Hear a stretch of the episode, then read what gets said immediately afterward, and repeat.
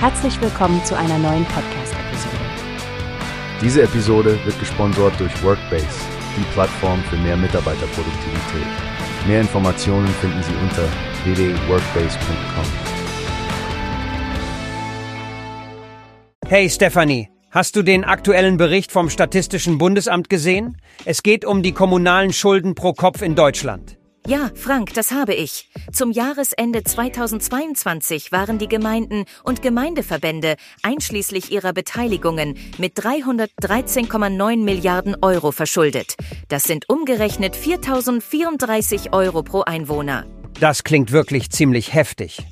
Eine Sache, die mir auffällt, ist der regionale Unterschied. Im Saarland ist die Pro-Kopf-Verschuldung mit 6.383 Euro am höchsten, wohingegen in Brandenburg mit 2.534 Euro die niedrigste Verschuldung verzeichnet wurde.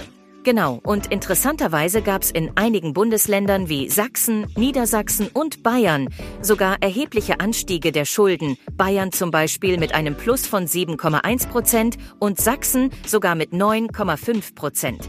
Ja, das zeigt, dass die Finanzsituation in den Kommunen sehr dynamisch ist. Aber das Statistische Bundesamt hat jetzt auch eine neue interaktive Anwendung zur Visualisierung der kommunalen Schulden, wo man die Schulden auf Kreis- und Gemeindeverbandsebene sehen und vergleichen kann. Das ist eine prima Möglichkeit, um sich einen Überblick zu verschaffen. Aber Frank, hatten nicht einige Bundesländer auch Schulden übernommen, um die Kommunen zu unterstützen? Richtig, Stefanie. Im Saarland zum Beispiel wurden durch den sogenannten Saarlandpakt Kassenkredite der Gemeinden und Gemeindeverbände in Höhe von etwa 728 Millionen Euro vom Land übernommen. Aber trotzdem bleiben die Schulden mit einem Anstieg von 0,1 Prozent nahezu konstant, da die Reduzierung bei den Kernhaushalten durch neue Schulden bei den kommunalen Beteiligungen ausgeglichen wurde.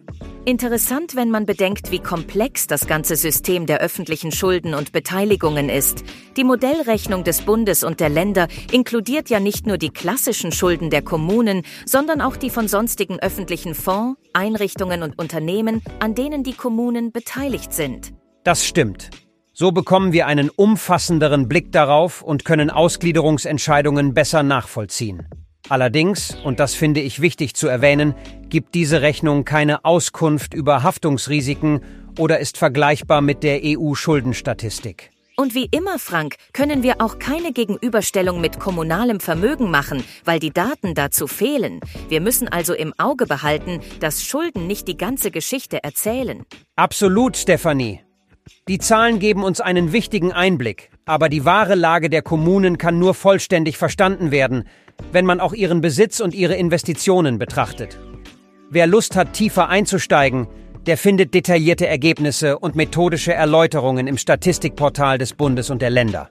Das ist auf jeden Fall ein Thema, das uns noch länger beschäftigen wird. Danke für die Diskussion, Frank.